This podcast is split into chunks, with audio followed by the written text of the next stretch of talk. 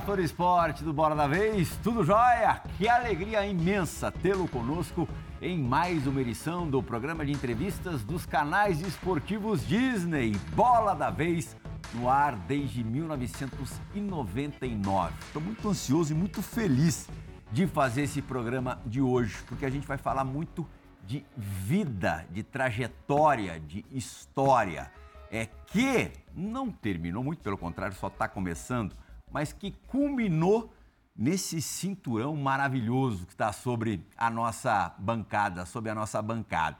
É, na verdade, o André Azevedo, narrador do, do UFC, e o Igor Rezende só estão aqui porque o Alexandre Pantoja é, conquistou no início de julho, no dia 8, o título do UFC, do peso mosca do UFC, derrotando o amigo íntimo Brandon Moreno, mexicano, pela terceira vez enfrentou o Pantoja e pela terceira vez foi derrotado. Essa a mais importante porque te deu esse cinturão, Alexandre. E você, ainda ali no, no ringue, falou que a sua maior alegria é, ao conquistar o título mosca do MMA, do UFC, é, foi, é poder dividir a sua história é, com as pessoas que não necessariamente acompanham a tua modalidade, a tua luta, o teu esporte. É, porque você é inspiração e sabe que pode servir de inspiração para muita gente. Da sua trajetória, da sua biografia, é, se eu te pedir para você começar a contá-la, com que, com que é, capítulo que você vai abrir esse Bola da Vez? Então, agradecer todo mundo, espaço mais uma vez falando que o cinturão permite que pessoas né, do, ao meu redor ganhem evidência, tanto está aqui o André já, o Igor, já trouxe eles para a mesa. É, eu acho que a minha história começa pela minha mãe, é, eu acho que esse é o primeiro capítulo da minha vida, começa pela minha mãe, pela luta da minha mãe, é, e começa pela história de que minha mãe foi adotada quando muito cedo, porque a família né, biológica dela não tinha condições de, de cuidar, né? tinham muitos filhos, e ela foi adotada junto com outros dois irmãos, né? É, um irmão mais velho, uma irmã mais nova e minha mãe do meio. Foi adotado por essa família e essa família que carrega o nome Pantoja e é um nome que eu carrego com muito orgulho, é um nome muito forte para mim, né? Começa pela minha mãe sendo adotada, é, o meu avô, que foi o cara que adotou minha mãe, era um comandante da Marinha, um cara que deu muito suporte para minha mãe, mas que viajava muito. E minha mãe geralmente estava sozinha em casa com a, com a esposa desse, desse comandante Pantoja. E que por muitas vezes foi, foi agredida verbalmente, né? Botando ela no lugar que ela, que ela era, que foi uma, uma, uma criança adotada. Então, não foi uma vida fácil para ela. Eu acho que já começa nesse ponto. Minha mãe sendo adotada, passando por esses problemas. É, tendo o, o meu tio, o irmão dela, foi assassinado. É, então começa com muita dor e superação. E eu aprendi muito isso com a minha mãe sobre dor, superação e sobre amor também, porque por mais que a vida não tenha sido tão justa com a minha mãe, ela sempre amou muito a vida, é, sempre expressou muito amor, tanto aos meus irmãos, a mim. E mais uma vez ela, ela encontra o meu pai no decorrer da vida, tem os três filhos, meu irmão mais velho, minha irmã mais do meio e eu como caçula. E até então o que poderia ser uma vida linda, né, muito, muito uh, com harmonia, três filhos, esposa, é, começa uma, uma relação de muita briga em casa, onde eu e meus irmãos a gente pôde presenciar isso. Né? Eu acho que meu pai não, não soube cuidar da família como deveria, se perdeu na relação com a minha mãe e chegou o ponto de que acabou que beber seria a forma mais fácil de sair daquela realidade. Acabou que a briga se tornou muito mais comum e que a separação ficou uma coisa inevitável, né? Você tinha que idade? Eles se separaram algumas vezes, uhum. até que a definitiva foi ali quando eu tinha uns 10 anos. Uhum. É... E, e, e, incrível que quando você é criança, o que mais marca são essas feridas que vão abrindo e que não foram curadas, né? Então eu lembro de muito mais briga do que um momento mais agradável com meu pai, vendo a briga com a minha mãe. Né? Eu vou ter um momento agradável com meu pai depois dessa separação, depois de que eu entro na adolescência. né? Mas aí minha mãe se separa, fica ali cuidando de três crianças. Eu acho que parece que, infelizmente, é uma história muito comum uhum. nesse Brasil de 90, né? Brasil de 2000. Infelizmente, é uma história comum. Pais separados, né? Uma mãe sozinha, cuidando da casa, da família. E nessa primeira infância, eu lembro de muito... Minha mãe saindo para trabalhar, minha mãe, com todo o esforço que ela teve, ela conseguiu se formar advogada, mas ainda com muitos problemas, tendo que cuidar de casa, tendo que cuidar de filho. Né? Eu lembro que uma criança super ativa, como eu sempre fui, ia para a escola só pensando em jogar bola na hora do recreio. É, minha mãe, infelizmente, não tinha tanto tempo para estar tá ali olhando meu caderno da escola, tudo mais. Então, é, não fui um aluno excelente, fui longe disso. Talvez hoje seria de, de, diagnosticado com TDAH, alguma coisa desse uhum. fato que a gente hoje em dia a gente tem um estudo maior sobre isso. E fui vivendo dessa forma, com muita luta, é, tentando achar meu espaço no mundo. Né? Eu digo que eu aprendi muito cedo com meu pai que eu não poderia ter ajuda de ninguém. Eu teria que eu mesmo resolver meus problemas, eu mesmo deveria me ajudar e não esperar. Eu acho que esse é um ponto forte no começo da minha vida. Eu acho que esse é um grande capítulo que a gente tem. Eu ali. vou ler aqui, é, de forma literal, o que você disse no octógono logo depois é, da conquista do, do cinturão.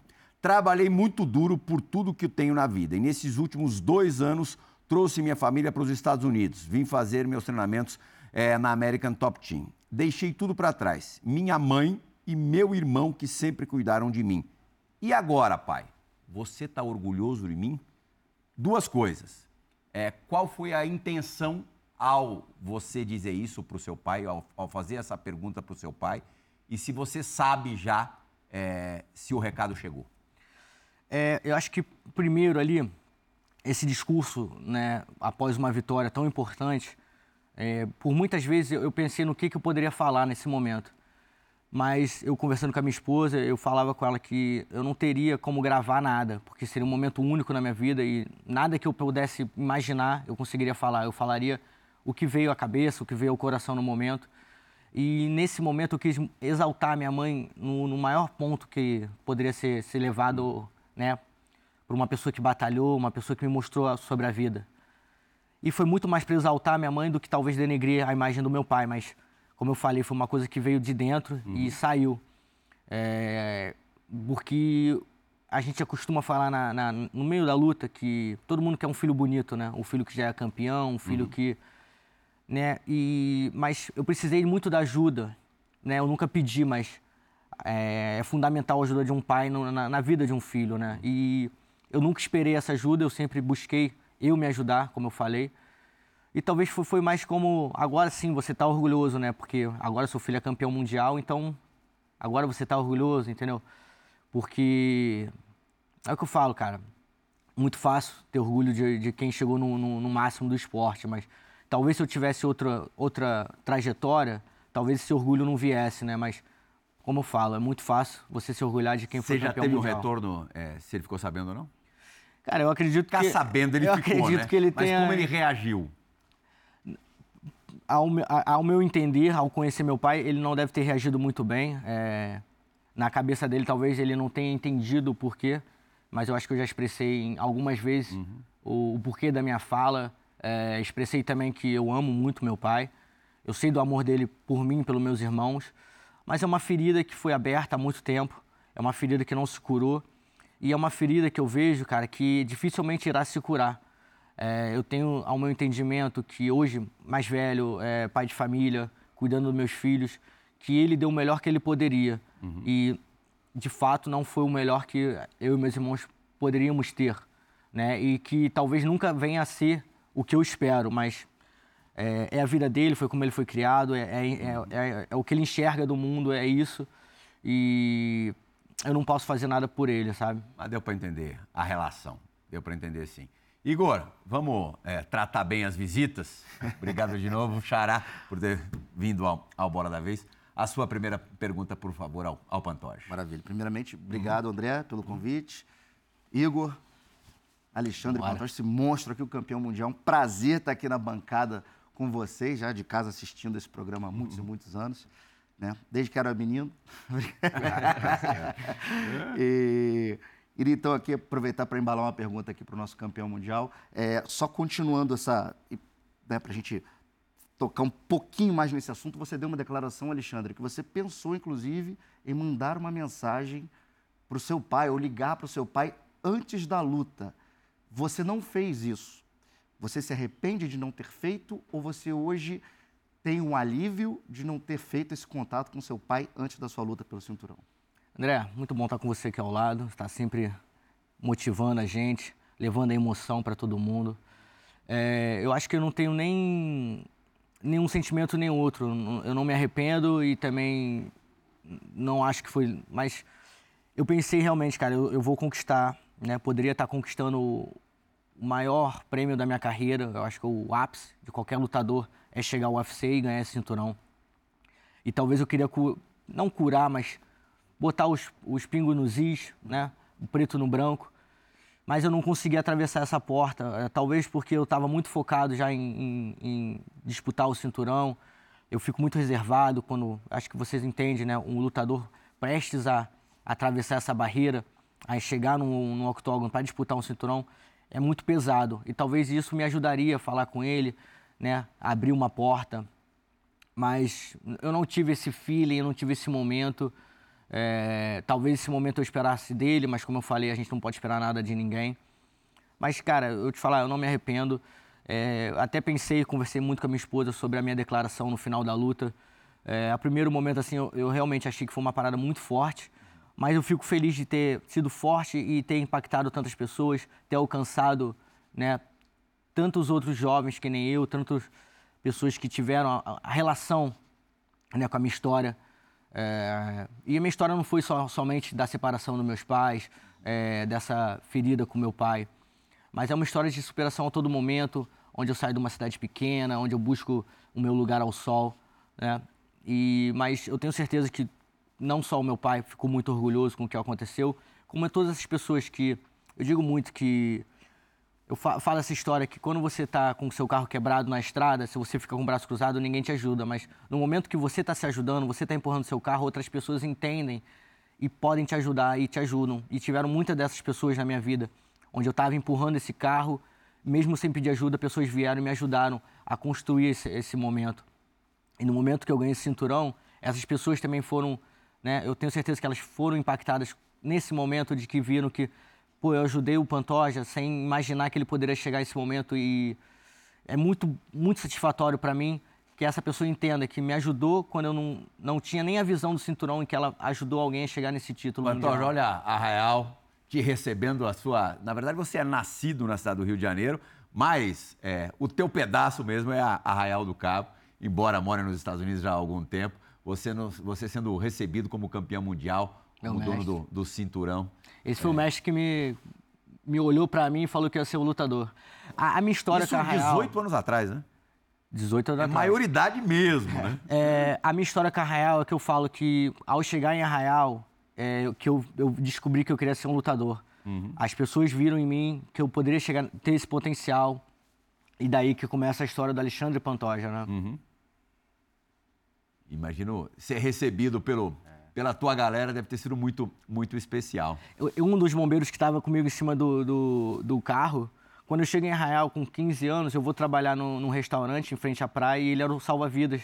É. Então ele pôde acompanhar a minha trajetória toda. Ele é, é, treina, treina Muay Thai comigo, treinou durante muito tempo, acompanhou, foi na minha primeira luta de MMA. Então foi muito especial para mim ter ele também, Raul, um dos salva-vidas. Ele trabalha também no WQS, fazendo surf e tudo mais e ter esse contato. Eu, eu falo que de, no, em cima do carro eu ganhei esse título várias e várias vezes. Eu pude comemorar esse título várias e várias vezes. Uhum. E é o que eu falo, esse cinturão nunca viu tanto sovaco. É, essa, essa eu, na, na, na Praça do Cova, Na né? Praça do Cova. Montaram um telão, uma estrutura lá na Praça do Copa Cova. Copa do Mundo. Copa do Mundo, né? A cidade para toda Sim. vez que o Alexandre luta, né, Alexandre? Muito antes, do, muito antes do cinturão. Por isso que é esse meu agradecimento. Muito antes de eu chegar no UFC, já tinha uma comoção. Eu ia para o Chutou Brasil, um evento nacional, e via ônibus então, esse meu apelo, meu, meu apego à cidade de Arraial do Cabo é uhum. é muito disso. As pessoas sempre acreditaram em mim. Eu falo que lá, muitas pessoas apontaram e falaram que eu ia chegar. Não falaram que, não, esse moleque nunca vai chegar, não. Na minha cidade, todo mundo falava que eu ia chegar. Antes mesmo de eu sonhar em chegar nesse objetivo, falavam, você vai chegar no UFC, você vai ser campeão do UFC. E eu ficava meio que sem entender. Pô, legal, né? Tipo, vamos lá. Mas eu vejo que tudo muda quando eu vou para Boston numa luta do UFC, eu perco essa luta e eu ligo para minha esposa e falo não, eu, quero ficar aqui nos Estados Unidos, eu quero me comprometer mais. E aí eu encontro o Parrupinha, né, no mesmo evento, falo pro Parrumpa, eu quero ir atrás de você, Parrupinha é meu head coach na América Top Team. Eu quis que ele fosse meu treinador, eu, eu fui atrás dele na Flórida e cinco anos depois a gente se consagra campeão mundial. E gramou pra caramba lá, né? O início não foi definitivamente nada fácil. Eu acho que, né, eu falo que talvez se eu voltasse pro Brasil ganhando em dólar, é, as coisas seriam um pouco mais fáceis a princípio, né? Mas a gente optou por ir para os Estados Unidos para eu ter um treinamento de, de maior é, profissionalismo, uhum. é, para os meus filhos terem um, uma educação né, americana ali, indo para a escola. Meus filhos já falam inglês, o inglês que jamais eu vou falar na minha vida, meus filhos já falam. Então, eu prezei primeiro a minha família, junto com o meu trabalho. Uhum. E hoje em dia a gente viu que a gente, né, graças a Deus, o cinturão está aqui na mesa, a gente sabe que a gente fez as escolhas certas. Mas como você falou, é, eu saí da luta de Boston perdendo e eu vou para para Flórida sem muito dinheiro. Então, já de início eu já começo a trabalhar, já, já procuro trabalhos no Insight. Você trabalhou do quê? Falou que foi garçom em Arraial, mas é. chegando na, na América, você fez o quê? Garçom em Arraial, quase pôs fogo no restaurante, não, né? Pai, não, botei fogo mesmo. Colocou não, fogo. Só, só, só para pegar essa história aí, eu trabalhava num, num restaurante self-service, onde fica aquela cumbuca de álcool em gel, né, esquentando a comida. É. E eu fui designado a trocar. Eu lá, moleque, garoto, peguei no negócio, tava, queimou minha mão, eu pum, já era, fogo para tudo que é lado. Bozão. Foi para cima da cortina, começou a pegar fogo. Eu tiro a cumbuca de arroz, pego a água e jogo no negócio. Consegui apagar, né? E todo mundo comendo lá, tranquilamente. Mas graças a Deus a, a dona do restaurante Sem era, danos maiores. era muito minha amiga, falou: "Não, fica tranquilo, não aconteceu nada, tá tranquilo". Mas quando eu chego também nos Estados Unidos, já lutando pelo UFC, né? Mas o que eu falo, cara, isso não foi sacrifício algum para mim trabalhar e treinar. Eu falo que o sacrifício da minha vida foi estar longe da minha família. Uhum. Várias e várias vezes eu fiquei longe. Dois, três, quatro meses. Meu filho ainda pequeno, meus filhos pequenos ainda. A última vez foram oito meses. Hoje eles têm nove, doze, doze, nove. Nove, doze. É.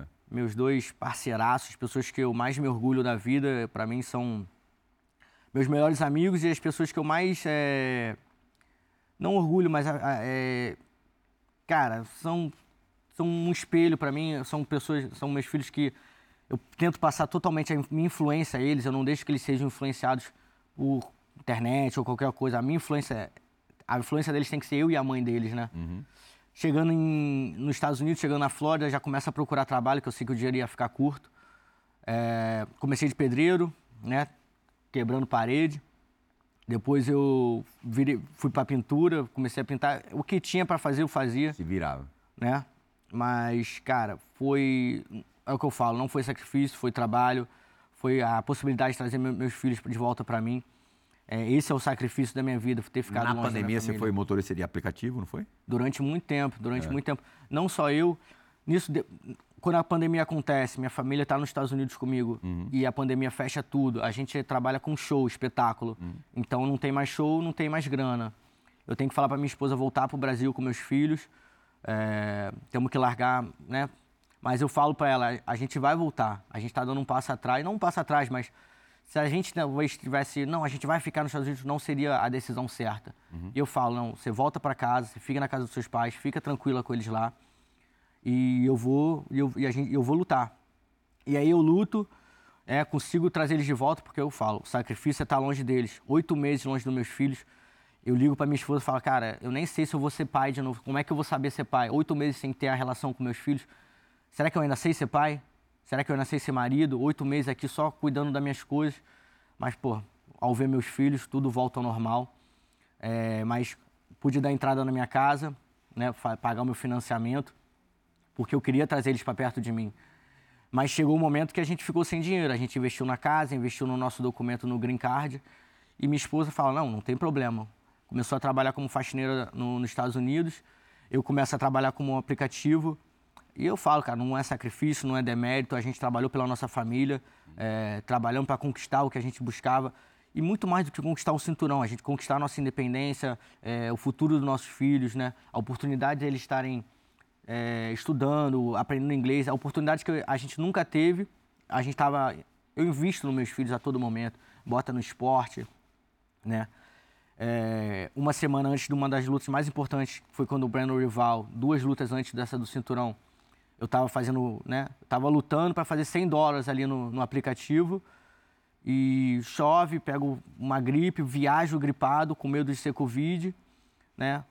Eu falo que uma semana antes dessa luta eu estava lutando para fazer 100, 100 dólares. Uma uhum. semana depois eu fiz 100 mil dólares, né? Cara, e foi necessário. Bem simbólico isso. Demais é. para mim. Então, Deus sempre presente na minha vida, mostrando que não seria fácil. E esse algo a mais que eu tenho, esse algo a mais que eu trabalhei, esse algo a mais que eu vejo que na luta, nessa luta do cinturão, foi importante, porque foi o algo a mais que me fez ganhar esse cinturão. Uma luta tão disputada, esse algo a mais me fez vencer a essa luta. A faquinha nos dentes estava bem afiada. Igor, Queria que você falasse um pouco mais sobre essa dinâmica do lutador, né? Primeiro que é, a gente vê é, o cara que chega lá no topo, ele ganha muito dinheiro e tal, mas até ele chegar lá é muito difícil. E queria que você falasse um pouquinho mais dessa dinâmica que você falou, né? Porque se você não luta, você não ganha o dinheiro. E às vezes você faz o campo todo, você investe, você vai morar nos Estados Unidos, e aí uma lesão, às vezes não é nem sua, lesão do seu adversário, e uma semana, 15 dias antes da luta, a, a, luta é cancelada e você acaba, às vezes, não ganhando dinheiro, né? Como que é fazer essa conta, como que é fazer essa logística é, para chegar, né, para ter o dinheiro num esporte que é diferente, né, que você não tem um salário fixo Sim. todo mês, né? Você tem que ter uma, uma, uma boa cabeça, né, para saber administrar. Você ganha X, você tem que já dividir ali no, no exato momento, ó, tantos meses, está aqui a conta. Tem que fazer o seu, como a gente fala, planejamento realmente, né? E você falou de lesão, nessa luta que eu vou pro Brandon Rival, que eu estava trabalhando de, de, no aplicativo, eu, eu tinha acabado de romper meu ligamento do joelho, onde eu estava treinando e caía no chão porque meu joelho não estava me sustentando. E meu, meu treinador, Luciano Macarrão, falava: levanta daí, se você não levantar, eu vou cancelar a luta. Mas, como eu falei, eu tinha um mês só de contas pagas, então eu precisava lutar mesmo machucado. Caraca. E eu fui lutar com sem joelho praticamente, e eu falo que eu, eu, eu, poderia até perder aquela luta, mas eu não queria perder para mim, eu não queria perder sentindo meu joelho caindo no, no chão, né? E, e, eu não dou, eu fiz um chute só na luta toda, eu procuro só trabalhar com boxe e eu consegui finalizar no segundo round, né? Além de, de poder, né, ganhar a luta, eu ganhei o bônus pela performance que eu fiz. E às vezes a gente não dá tanta, tanto valor ao bônus, né? Às vezes parece que o bônus é alguma coisa a mais ali no evento, mas para o lutador faz uma diferença enorme. Né? Total, né? é um dinheiro que você realmente não está esperando. E... É quanto a mais? 50 mil dólares. Opa. É um mas belo, só para deixar um bem... belo a mais. Não, né? não, só deixar bem claro que a gente ganha, mas a gente paga bastante também. Sim. O pessoal gosta de jogar e, pô, o cara tá ganhando ah, isso, isso, mas a gente paga bastante. A gente paga um, um imposto muito grande do que a gente ganha. A gente paga empresário, academia. Então, é, é, é, é, legal, é muito maneiro, mas a gente tem um gasto muito alto também. Esse bônus, por exemplo, sobrou quanto para você, líquido? Sobrou o suficiente até a próxima luta. Quando chegou na próxima luta, já estava acabando assim, já estava tendo que. Já estava ligando o aplicativo de novo ali, porque eu fico um ano Ligando depois. o motor do carro. Eu fico um ano depois, porque ao acabar Machuca, essa luta né? com o Breno Rival, é, o Daniel Cornier é, chega no, na, no octógono e meio que já faz acertada a minha luta com o Breno Moreno. Hum. Pelo cinturão, né, Alexandre? Pelo cinturão. E meio que sou o próximo da lista, só que a gente já sabia que a gente estava com essa lesão no joelho. Eu, eu treinei um mês com meu joelho rompido. Isso mas, depois da luta? Não, não. Na, ah, Para essa luta. Tá. E, mas a gente entendeu que, pô, por um camp de seis meses, para uma luta de cinco rounds, seria muito difícil treinar com o aí joelho você só. para nove meses, né? E pro e cinturão, aí, né? Não dá para você entrar. E o médico fala, 10% na luta contra o, pelo Teve cinturão. a chance né? pelo cinturão Exato. e ao mesmo tempo não, não, O meu médico falou, ó, pode ser uma operação de 3 a 6 meses de recuperação. Mas estava muito machucado. São seis meses de recuperação. Eu saio do hospital com essa informação e o UFC me liga, ó, vamos lutar pelo cinturão? No dia que eu saio do hospital. Caraca. É muito emblemático, né? É. E eu tenho que falar, não tem como. Eu tenho que abrir mão, porque eu não iria falar que eu ia lutar seis meses parado, seis meses sem ir para minha academia, seis meses só de fisioterapia. Mas passa seis meses, cara, é o que eu falo, cara. Eu, eu boto muito Deus à frente do que acontece e de uma forma positiva. Deus me falou, você quer lutar pelo cinturão? Então você me prova que você quer. Você se recupera e você me mostra isso. Seis meses eu volto para academia, três meses depois eu tenho minha luta contra o Alex Pérez, eu, eu venço ele em um minuto e meio, no primeiro round, avassalador. E não tem como, eu sou o próximo. Só que aí casa essa luta com o, o Brandon, com o Davidson, e eu fico de stand-by. Mas eu, sa eu sei que eu sou o próximo, vou pro Rio, vejo essa luta acontecer, continuo treinando e eu tenho a minha chance. Mas é, é isso, cara, planejamento. Duas, é. duas dúvidas. É, primeiro, a resistência, é, como, como, é que você superou a resistência mental é, de uma lesão dessa, dessa gravidade? É, Para quem pratica a luta, deve ser um negócio brabo, difícil mesmo de, de lidar. E segundo, é, você depois da luta do Brandon com, com o Davidson, viu o Brandon sair inteiro, aparentemente, e quando ele te vê, ele senta na cadeira de roda. É, queria que você falasse um pouco disso também, que me parece que a partir desse momento começou a, a, se travar um duelo psicológico ali entre, entre vocês. A luta começa muito antes. E tem um detalhe Total, de, é. de você lutar machucado, que além da dor que você está sentindo, você não pode transparecer para o rival, né? Porque se o, se o Brandon Royval percebe que você está com o joelho machucado Cara, ali, é, é só chute no joelho. Eu vejo que realmente é, era para eu vencer esse cinturão. Eu, eu, vejo que Deus está muito presente na minha vida, a ponto de que na luta com o Breno Rival, eu estava com o joelho rompido, ele me pega numa chave de perna. Onde meus duas pernas ficam entrelaçadas nele, ele, ele é um faixa preta de jiu-jitsu. Ele tenta me finalizar no pé, no pé, no joelho ali. E onde eu tenho muita calma e muita sabedoria, sabendo que eu estava machucado, qualquer movimento que ele faria, fizesse, eu iria bater, não teria como. Eu já estava lesionado. E por eu estar machucado, eu dei muita atenção no que estava acontecendo e eu consigo sair dessa posição, né? E no caso dessa minha lesão, realmente, para atleta ficar parado é muito complicado. Mas eu tive o um entendimento de que é, seria o momento de estar com a minha família, seria o momento de eu recuperar todo esse tempo que eu fiquei longe deles, eu iria ficar muito mais perto. Então, eu pude levar meu filho para o futebol, eu tive um momento muito bom com, com eles, entendeu? Você tinha dúvidas sobre como você voltaria, se você conseguiria voltar bem? É, é muito sinistro, porque você, com essa lesão, você começa sem andar. Então, o, todo, todo, todo o avanço que eu, que, eu, que eu fazia era muito importante. Eu comecei andando, engatinhando, né, engatinhando, andando, mancando. E aí, a olho médico libera, não, pode dar uma corridinha, um trote. Não, não, agora você pode nadar. Então foram... Você valorizava todos os progressos, e... mesmo que os os mínimos. E, lógico, porque você estava vendo um avanço. Eu fiz fisioterapia, a partir do segundo dia de operado, já estava na fisioterapia. Foi uma luta muito forte e foi, cara, algo e, que mudou a minha vida. Porque eu começo a dar muita atenção para minhas pernas. Então, eu trabalho muito na perna. Eu faço muito leg press, eu faço muita squat, muito agachamento. E me tornou um lutador muito mais forte. Eu não dava tanta atenção para a parte inferior, a parte de perna.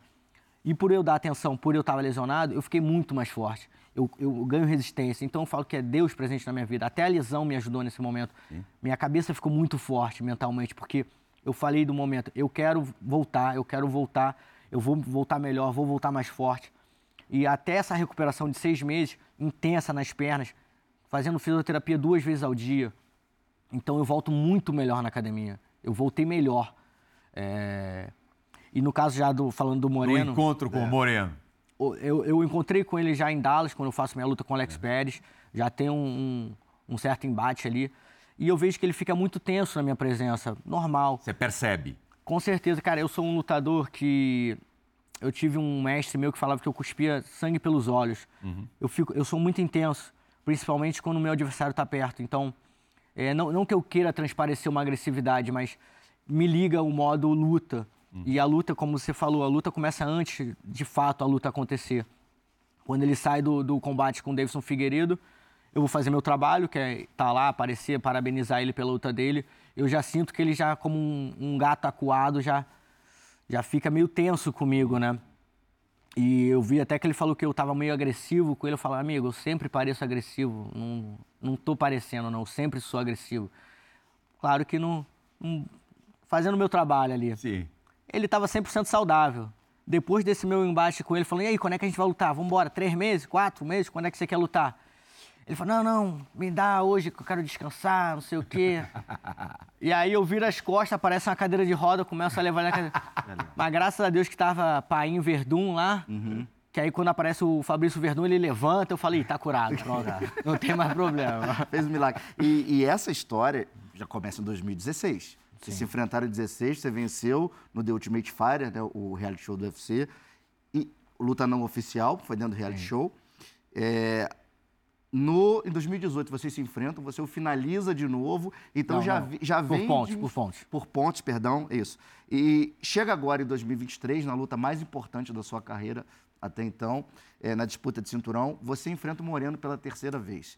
E aí, Alexandre, é, durante a sua luta, no primeiro round, já entrando um pouquinho nessa questão da luta, uhum. no primeiro round, você consegue um knockdown, ele cai e, e e a gente fica naquela apreensão. Ele estava narrando a luta com vai o Carlão Barreto, com o Roman. A gente fica naquela, ó, vai, agora foi pro chão, vai pegar, ele consegue sobreviver. No segundo round, ele volta muito bem, te vence. E a luta começa a ganhar contornos ali bastante dramáticos. E você fala uma coisa no, no corner pro seu treinador, o Parrompinha. Eu tô achando ele rápido demais, ele tá rápido demais. E aquilo preocupou demais a gente, né? A luta foi dramática pra caramba. É, como é que você sentiu o Brandon nesse terceiro encontro? Você percebeu ele diferente? Ou você entrou, talvez, aquém do que você poderia ter entrado? Como é, o André também falou já que a luta começa antes da luta, na press conference já tem a primeira encarada. É a primeira encarada que eu fiz com ele, né? É, da semana da luta. E eu já sinto que ele já tá como um gato acuado, mas o gato acuado ataca, né? Mas eu já sinto ali que a luta é minha, entendeu? já sinto no olhar que a luta é minha. E, e levo isso comigo para dentro do octógono. E me sinto muito bem a todo momento, entro no octógono relaxado, tranquilo. E quando eu olho do outro lado, vejo o Breno Moreno, eu vejo um cara que eu já venci, né? E um cara que eu tinha total certeza que eu poderia vencer de novo. Eu fiz um camp muito bom, muito bem feito para essa luta. Eu estava muito pronto. Só que talvez o estar pronto, o se sentir muito confiante, me, me cega, porque eu sou um lutador muito agressivo. Eu boto essa agressividade no octógono. E quando o juiz fala fight, eu vou e fight, né? Eu vou pra luta uhum. mesmo. E isso me cega um pouco, eu quero vencer a luta a todo momento e acaba que vai escorrendo pelas minhas mãos, né? Como você falou, o primeiro round ali eu já boto um knockdown nele, já vou para cima. E aí ele volta muito melhor, então ele, eu acho que nesse primeiro round ele já viu, ó, não posso dar mole pro Pantoja, eu tenho que voltar melhor e ele entra na luta e já e começa a traçar uma, uma batalha ali no, no, no, no octógono. E, cara, me surpreende ele ter saído da, da, das finalizações, né? Uhum. Eu pego as costas muito bem, sabe muito bem que eu sou fatal. Quando eu pego as costas, vem um matalhão, a luta acaba. E me surpreendeu. Eu fiz o, o lock, né, o body lock, quando eu fecho um, um, um, cadeado nas costas com a perna. E pronto, a luta acabou, vamos embora. E, eu, e, e na minha cabeça já vem. Você vai ser campeão com o seu movimento, pegando as costas, finalizando. Mas também eu tava com. Foi logo quando ele me dá um corte na cabeça. Então começa a sangrar e me vem um senso de urgência. Se a luta se a luta tem mais um round, talvez o juiz pare por causa da gravidade do meu corte, que eu até então não sabia qual era a profundidade. E eu tento pegar todo momento, todo ah, muito desesperado, mas, pô, o Moreno Moreno tá de parabéns, ele fez um trabalho muito bem feito, conseguiu sair de posições que geralmente eu sou fatal. É, essa parte que eu falo da velocidade, é um feedback para o treinador, né? Eu não estava mentalmente quebrado nem nada, eu estava trabalhando, né? Uhum. Eu geralmente dou esse feedback para o meu, meu, treinador entender onde é que ele pode me ajudar e ele entendeu e falou, não, então vamos começar a trabalhar mais o chão, você, vamos ir nesse caminho. É até essa posição, uma das posições que eu pego muito bem, esse body lock. Tentei a todo momento finalizar a luta. Eu sabia que seria uma luta muito disputada, muito dura, né?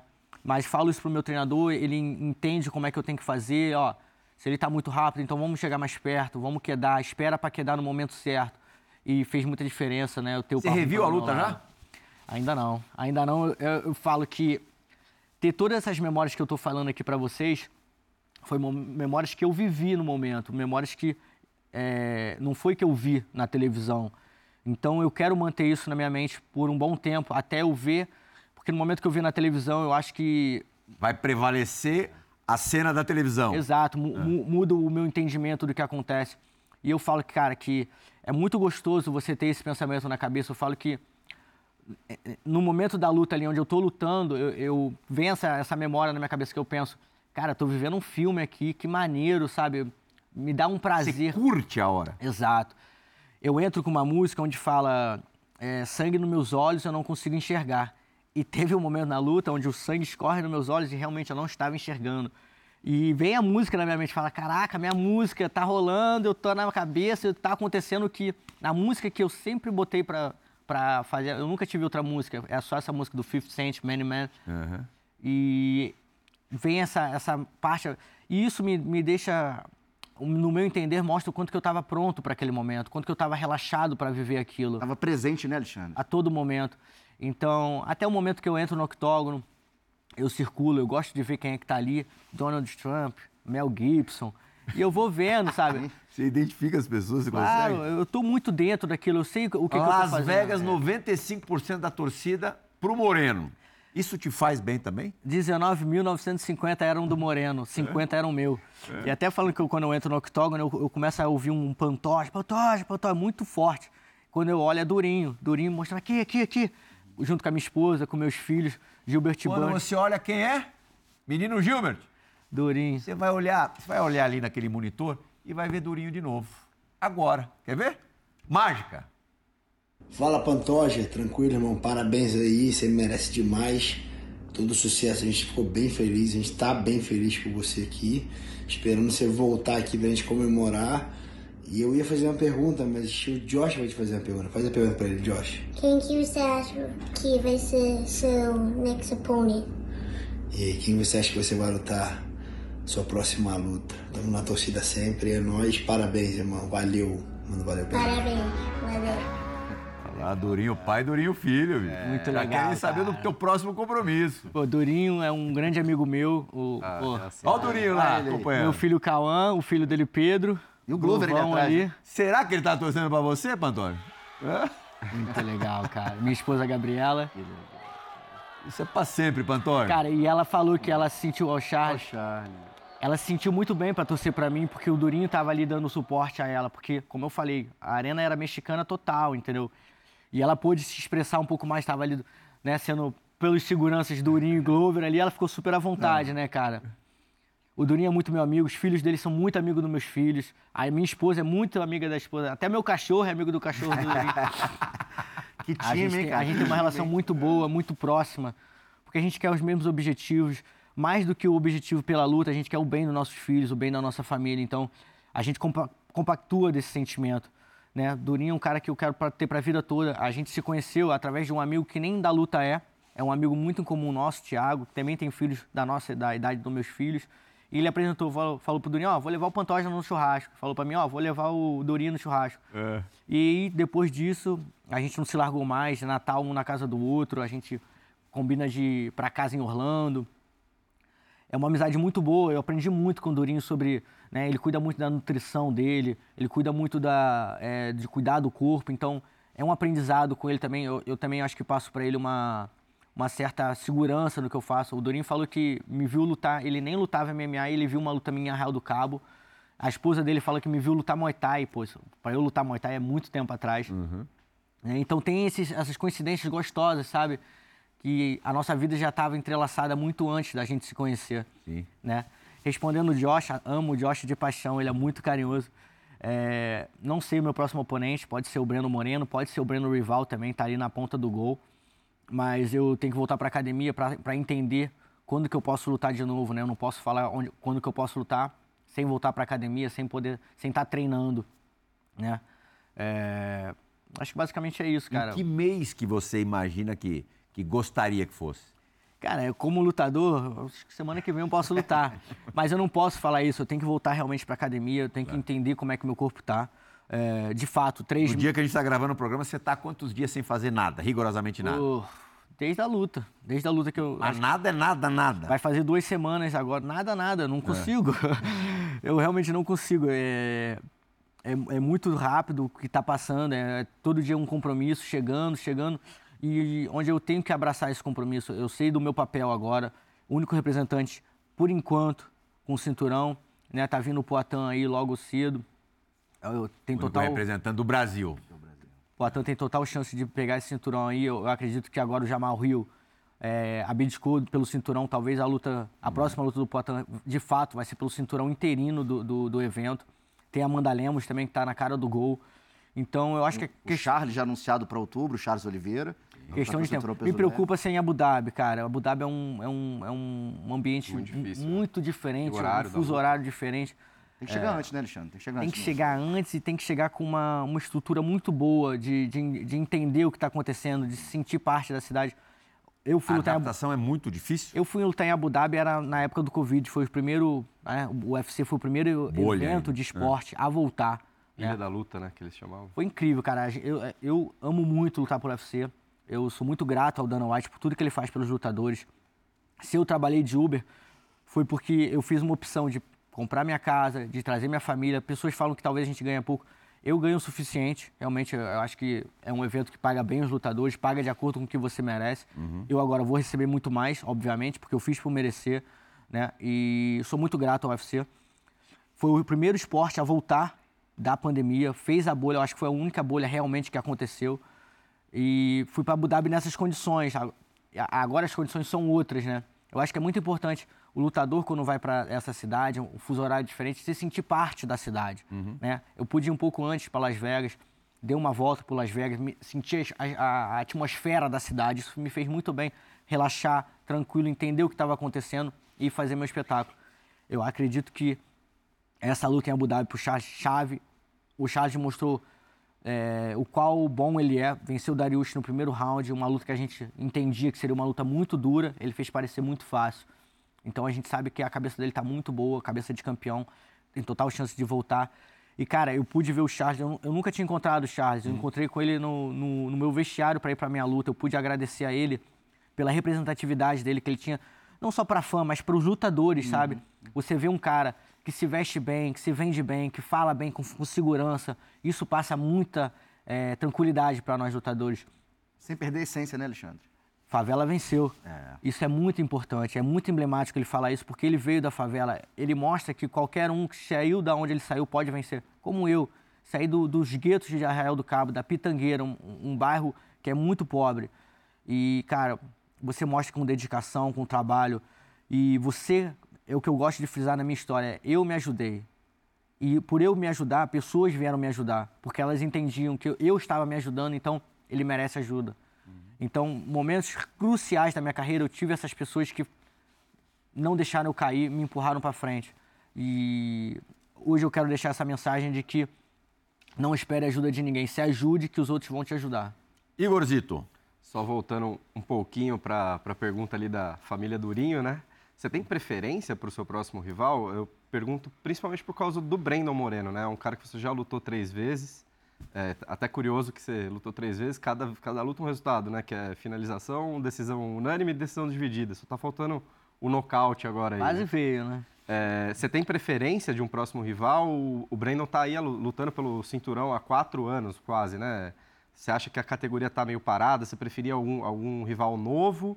Ou se for o Brandon também, tudo bem? O que, que você pensa pro, pro seu próximo rival? Cara, eu como lutador, campeão, que sou agora, é, procuro defender muito todos os, os atletas da minha categoria, porque é uma categoria que ficou parada há muito tempo.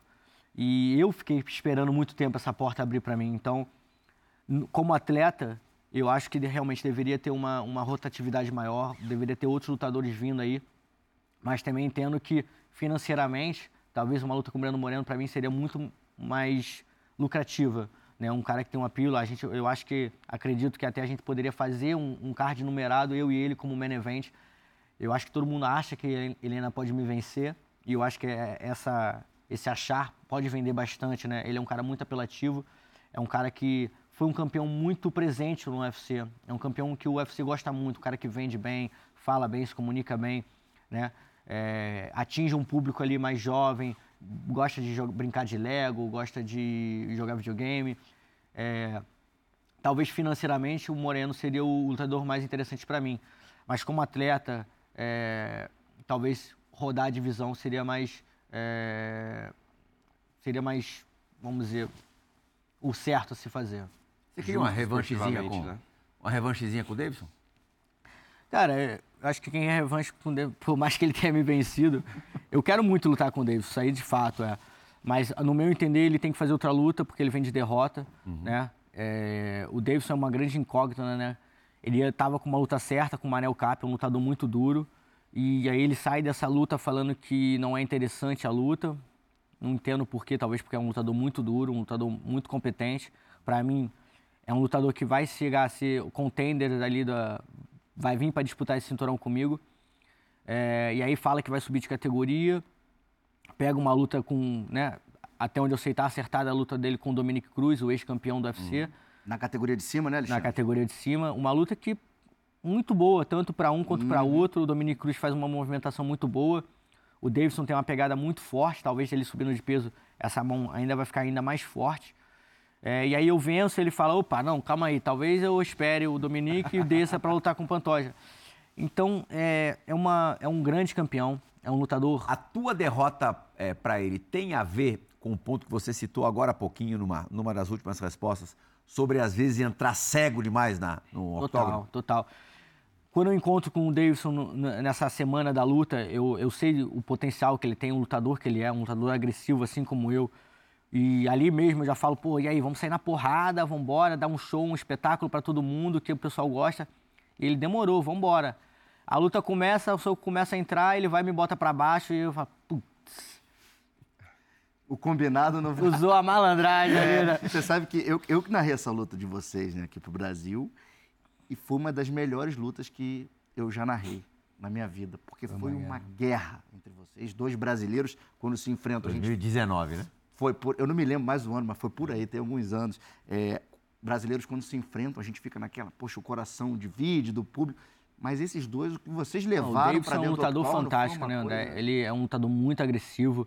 Né? A gente viu duas lutas, ele despachou o Benavides né, de forma avassaladora.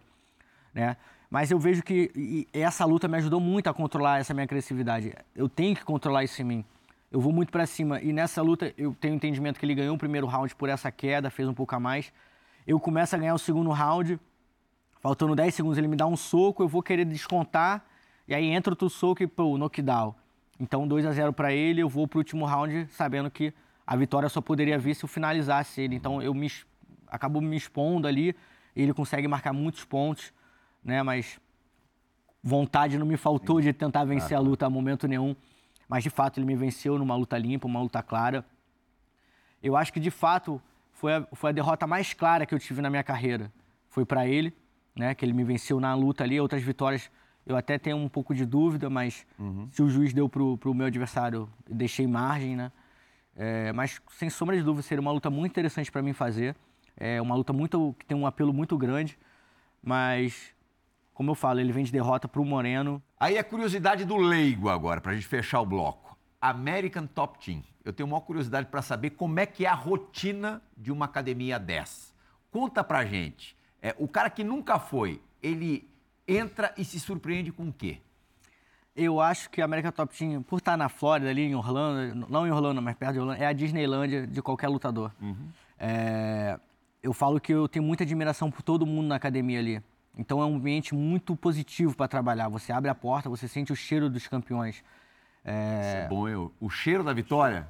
Exato, cara. Eu, eu sou de uma época que eu peguei a Amanda Nunes ali no auge dela e o Júnior Cigano. Então, sabe, são pessoas assim ícones para mim. Né? Eu pude acompanhar a vitória do Júnior Cigano como garoto ainda, eu comemorei como um, um, campeonato mundial do, do, Brasil, e foi de fato, né? mas como se fosse a Copa do Mundo do, da seleção brasileira.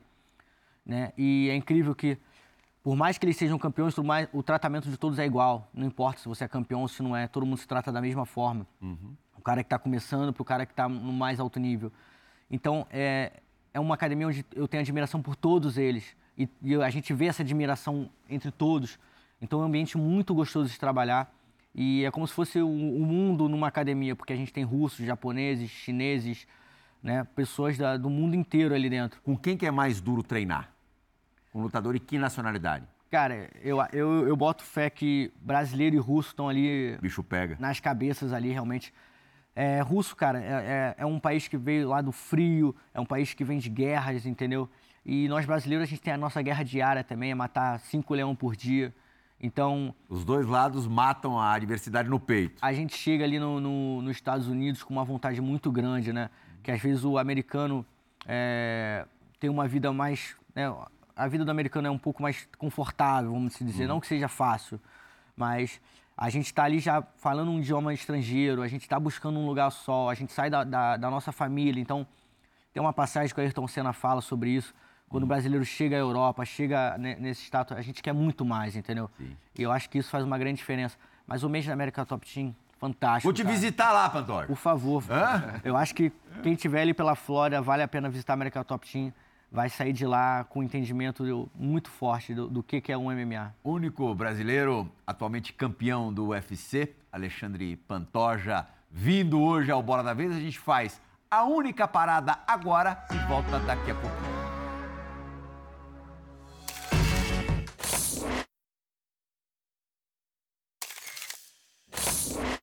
Fala Pantoja, tudo certo? Um grande abraço para você, é um prazer estar falando com você novamente, é um prazer que você esteja aí na nossa casa, como antes né, da sua luta que te deu o cinturão no UFC, você falou, né? Você ainda falou, vocês vão ouvir ainda falar muito de mim. Cá estamos aí falando de você. E minha pergunta para você, Pantoja, eu lembro que nessa entrevista você falou também que um, dois anos atrás você estava ali, né, fazendo bico de, de Uber, né? E isso me, me levantou a questão, né? A gente sempre vê que ultimamente muitos lutadores, né, falam sobre as bolsas do UFC que, que deveriam ser maiores. Queria saber a sua opinião sobre isso, né? Já que você já era um lutador de ponta quando estava ali fazendo bico de Uber para, né, conseguir aí seguir na trilha para realizar teu sonho. Um grande abraço, Pantoja. Grande Faldon. Pantoja, capilé tem que melhorar ou não? Então, cara, eu, eu sou um cara que defende a, a empresa, né? Eu sou um funcionário. O UFC mudou minha vida. O UFC mudou minha vida é, Você é grato. demais, demais. É, fez com que eu fosse para os Estados Unidos. É, você, quando entra com um documento para falando que você quer residir no país, é o famoso green card, você ganha de ba- bate pronto. Você é atleta do UFC, você tem tudo documentado, você ganha o, o documento. Você pode residir no país, você pode trabalhar. Eles facilitam a sua vida. Demais. Ainda mais por ser uma empresa como o UFC, entendeu? Eles ajudam nesse suporte. Cara, eu vejo que você recebe bem, recebe pelo que vale pela luta. Cara, quem fala que o lutador recebe pouco não entende o um, mundo do MMA. É, o UFC tá muitos anos à frente do segundo evento. Muitos anos à frente. Do momento que a gente desembarca para chegar na luta, o tratamento é especial. Você tem o seu hotel, você tem o seu carro, você- toda uma equipe trabalhando com você, alimentação, fisioterapia. Você tem um amparo muito forte. E a bolsa, cara, é o que eu falo, você vai galgando, você vai lutando, você vai ganhando, você chega, a, você melhora o seu contrato conforme você vai lutando. Eu comecei ganhando X, tô ganhando Y, né? Agora com o cinturão vou ganhar Z. Então você vai mostrando a, Você acha a coisa justa? eu acho justo, eu acho injusto as pessoas acharem que o UFC não paga. São praticamente 600 atletas que o UFC tem. É, nenhum evento chega perto disso. Né? É longe. Aí o pessoal fala da, da luta do boxe, do cara do boxe. São três, quatro, cinco no boxe que fazem um dinheiro milionário. A gente sabe que fazem, mas no UFC são 600, são 600 pessoas que estão bem amparadas. Você precisa de suplemento, eles mandam. Você precisa de não sei o que eles mandam. Então, é, Nada a reclamar. eu não tenho, só tenho a Igor, a agradecer. gente tem mais dois minutos de programa. Seja sucinto na pergunta e o Pantoja, mesma coisa na resposta. A gente falou muito da, da sua família, né? Eu queria terminar é, falando um pouco da, da sua mãe, né? Como que... Primeiro, eu queria saber se ela assiste as suas lutas, né? Que tem muita mãe que não assiste. E como que foi a reação dela? De- Como que fo- foi conversar com ela pela primeira vez depois como campeão? Como que ela viu a sua entrevista depois? Como que foi o primeiro encontro com ela depois de você ganhar esse cinturão para o Brasil? Minha mãe acho que sempre teve muita segurança do que eu ia onde eu ia chegar, do que eu ia fazer. Né? É, eu acho que essa foi uma das primeiras lutas que ela pôde ver. Ela diz que viu, mas eu acredito que ela não tenha prestado muita atenção. Né? É, mas, cara, eu, minha mãe tem- sempre fala do orgulho que ela tem por mim, não só pela luta, mas como eu me posiciono, como me posiciono, como eu sou para minha família. É, eu, eu, eu peguei esse papel de líder da minha família. Eu sou o irmão, eu sou o filho mais novo e hoje eu, eu me mostro como líder Quantos da irmãos? família. Eu tenho um irmão mais velho e uma irmã do meio. São três no total. São três, É. contando comigo. E hoje em dia eu faço essa papel do. como se fosse o avô da família. Então, É. e eu mato essa bola muito bem. Eu sou uma pessoa que viajei muito, teve muito contato, teve muitos mestres, não só de luta, mas mestres da vida que me ensinaram. É, eu falo até que eu levei muito esculacho na vida de pessoas que são muito importantes para mim. O esculacho de aprender a se portar, de falar, de entender o que é a vida, do que é o preto no branco. Então eu tento passar isso para meus irmãos, para minha mãe, tento mostrar a direção para eles. E cara, como eu falo, repito, minha mãe é a minha heroína, é a pessoa que me mostrou que eu poderia ser capaz de chegar onde eu cheguei. E eu fico muito feliz dela hoje ter esse status de passar na rua e falar: olha lá, é a mãe do campeão, e ela gosta muito Como é que é o disso. nome dela? Esther Pantoja. Qual que foi a primeira coisa que ela te falou? Nem lembro, cara. eu sei que ela me abraçou, minha mãe chora igual eu, a gente é chorão pra caramba. Dona Esther. Dona Esther. Começando, começamos o programa falando da Dona Esther, finalizamos falando da Dona Perfeito. Esther. Nada, nada mais justo. Muito obrigado e parabéns, assim, super parabéns por essa, por essa conquista. Obrigado, Andrés, Igor. Muito bom estar aqui com vocês, poder participar desse programa e mostrar para todo mundo que todo mundo pode chegar nesse objetivo com muito foco, dedicação e acreditar. Queria tirar foto com você e com o cinturão. Bora. Tá bom?